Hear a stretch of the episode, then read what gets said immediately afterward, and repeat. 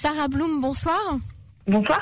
Alors vous êtes euh, juriste, euh, spécialiste en, droit international. Euh, je voulais revenir avec vous sur sur le thème de l'annexion des territoires que Benjamin Netanyahu annonce depuis maintenant plusieurs semaines, avant les élections, pendant la campagne électorale et puis après les élections. Il semblerait qu'il y ait un petit retard par rapport à la date prévue. Mais tout d'abord, je souhaiterais que vous nous exprimiez et nous expliquiez plus clairement en quoi consiste cette annexion de territoire de quel territoire s'agit-il et qui cela concerne-t-il? Alors c'est une bonne question parce qu'en réalité c'est pas particulièrement clair. Il n'a pas annoncé spécifiquement quel territoire sera annexé. Bon, on parle de, de la vallée du Jourdain euh, et on parle de certains territoires, probablement des territoires qui seraient euh, probablement des gros blocs d'implantation, donc où il y aurait une faible population palestinienne. Euh, mais toutefois, il y a quand même euh, une population palestinienne sur place et ça pose des questions euh, à la fois euh, juridiques, politiques et éthiques sur la façon dont cette population va être traitée après une, une telle annexion. les autres questions que ça pose aussi, c'est les rapports avec l'autorité palestinienne et, et la Jordanie, parce que euh, en Jordanie, on commence à se poser la question aussi de savoir si on va maintenir euh, le traité de paix avec Israël. En tout cas, on, menace de de, de, de, de s'en défaire et on menace aussi de se défaire des accords euh, d'Oslo en particulier euh, avec Israël au, niveau de l'autorité palestinienne. Alors ça, c'est des menaces qui ont déjà eu cours, mais il semblerait que, que ça soit affirmé avec davantage d'aplomb. Donc euh, il faudra voir si effectivement ça se. Maintenant sur le sur les territoires eux-mêmes, effectivement, comme je vous l'ai dit, on ne sait pas exactement de quel territoire il s'agit.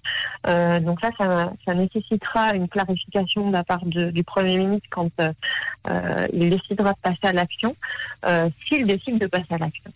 Alors, on annonce, la, enfin en tout cas la date du 1er juillet était annoncée jusqu'à maintenant.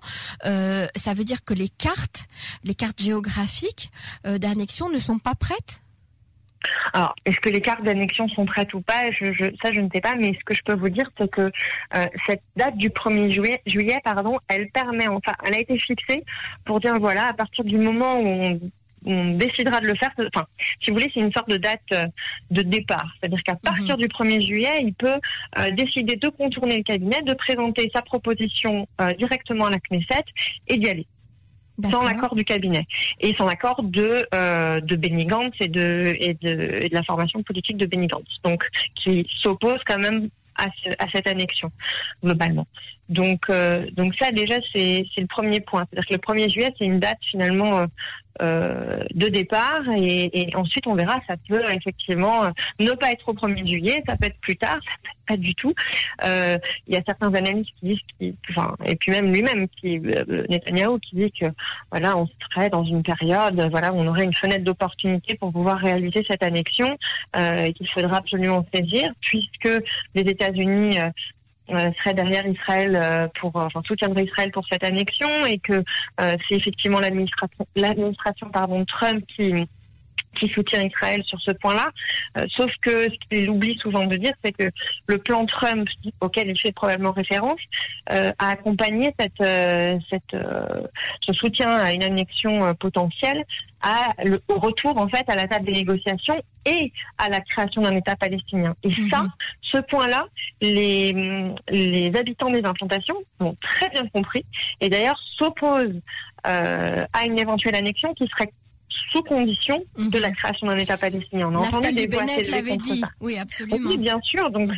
c'est que c'est quand même très clair que le cheminement est bien celui-là à savoir que si certains territoires seraient annexés, comme le prévoyait ce plan, ça voudrait dire que par ailleurs, on, définirait les frontières qui ne sont toujours pas définies. Hein. On a des lignes d'armistice, les lignes de 67, c'est des lignes d'armistice, de cessez-le-feu, c'est pas des frontières, donc mhm. elles sont pas gravées dans le marbre. Mhm. Et donc, euh, euh, ça voudrait dire qu'il faudrait mettre en place ces frontières-là et donc définir aussi ce qui ne rentre pas dans le cadre des frontières, à savoir un État palestinien. Et ça, les habitants des implantations, dans leur grande majorité, en tout cas ceux qui y sont pour des raisons idéologiques, euh, s'y opposent et, et, le disent. Donc c'est pour ça aussi que cette annexion, à mon avis, euh, de mon point de vue, ne va pas se faire parce que, bon, évidemment, il y a une, une levée de bouclier internationale à ce sujet, euh, peut-être pas de l'administration Trump, mais de l'ensemble des autres nations.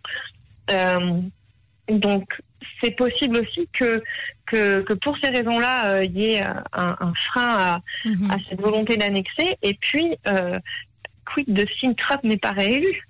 Parce que pour l'instant, il est Mhm. plutôt en difficulté avec ce qui se passe aux États-Unis euh, par rapport euh, à la mauvaise gestion du Covid, de la situation du Covid, et par rapport à ce qui se passe aujourd'hui avec euh, Les violences urbaines. les mouvements, voilà, les Mhm. violences, oui, enfin, les, les, les émeutes, quoi, mais, mais en même temps, les émeutes qu'on peut aussi comprendre si on se place d'un point de vue humain, eu égard à ce qui s'est passé euh, et Mhm. aux, aux violences policières.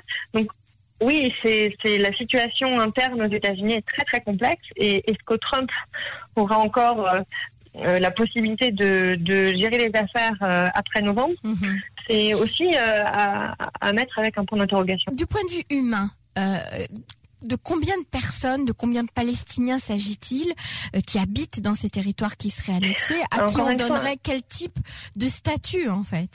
C'est une bonne question parce que euh, d'abord on ne sait pas exactement de quel nombre il s'agit. Si effectivement il s'agirait uniquement de ces grands blocs d'implantation, il y aura à peu près 10 000 personnes, ce qui en soit pas énorme, mais il va falloir savoir ce qu'on fait de ces 10 000 personnes. Et Mhm.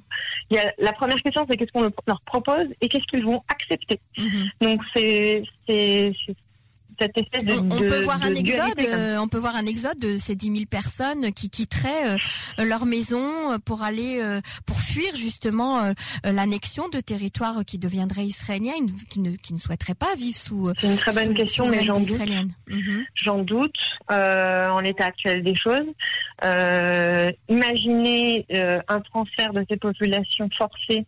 Je ne crois pas que ça se fera non plus. Mhm. Euh, Et intégrer ces populations, leur proposer la nationalité israélienne. Israël peut leur proposer euh, la citoyenneté israélienne, mais après ça, est-ce que ces populations voudront de cette citoyenneté? C'est aussi une autre bonne question. Mhm.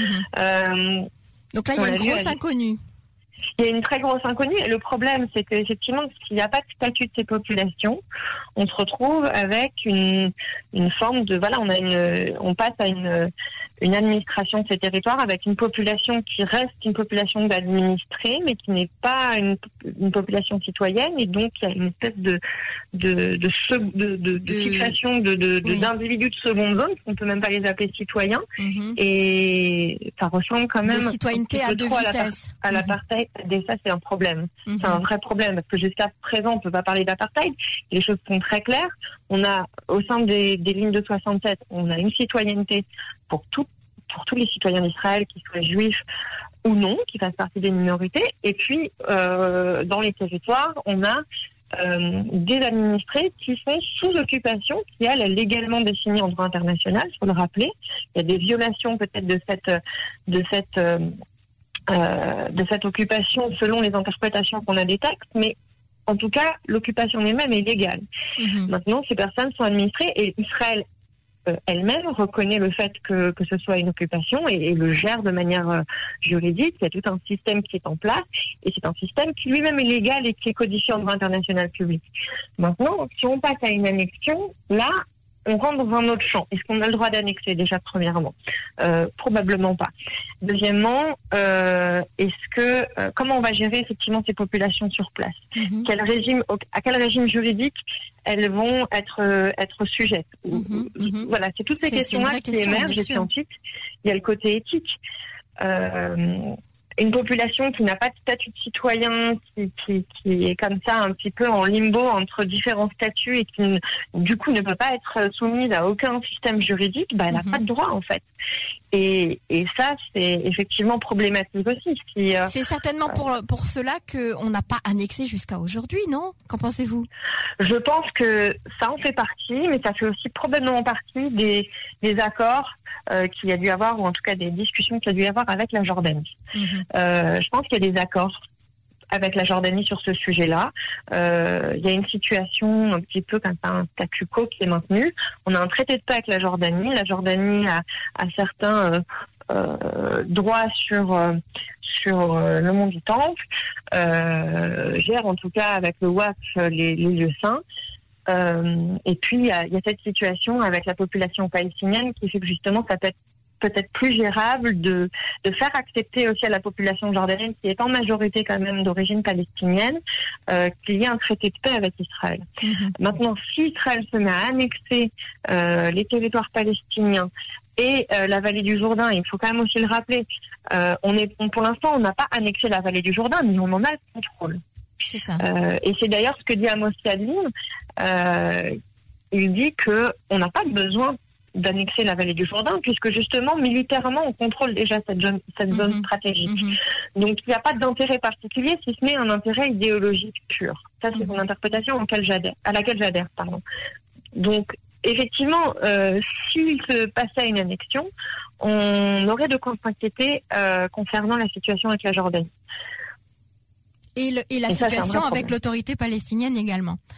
Également, parce que si effectivement l'autorité palestinienne décide réellement de mettre ses menaces à exécution et de suspendre ou de, de, briser les accords d'Oslo, euh, alors certains vont dire que les accords d'Oslo sont morts, mais en réalité, il y a une coopération, il y a une, coopération, sécuritaire, très importante, mhm. très importante, et c'est d'ailleurs une, une, des parties des accords d'Oslo qui est la plus la plus vivante et la plus effective et efficace.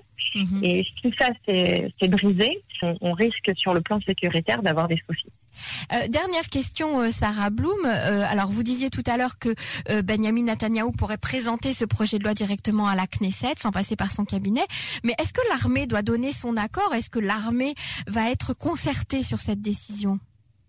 Je ne sais pas exactement comment comment est fait l'accord. Ce que je peux vous dire, c'est que il semblerait qu'il que l'accord qu'il a mené, qu'il a pardon, euh, instauré avec Benny Gantz euh, lui permet de contourner le cabinet. Mmh. Donc, euh, est-ce que par ailleurs il consultera quand même les services de sécurité et, l'armée? C'est une bonne question. Je vois mal comment il pourrait se lancer dans une telle aventure mmh. d'annexion sans consulter les experts sécuritaires. Ça me paraît très dangereux s'il ne le fait pas. Donc, euh, Donc affaire à suivre. En tout cas, euh, ce pas, euh, ça ne démarrera pas le 1er juillet. On, on, on va Probablement attendre. pas. voilà, on va attendre de voir ce qui se passe à ce sujet. Merci beaucoup, Sarah Blum, pour toutes ces Merci, explications. Emmanuel. Au revoir.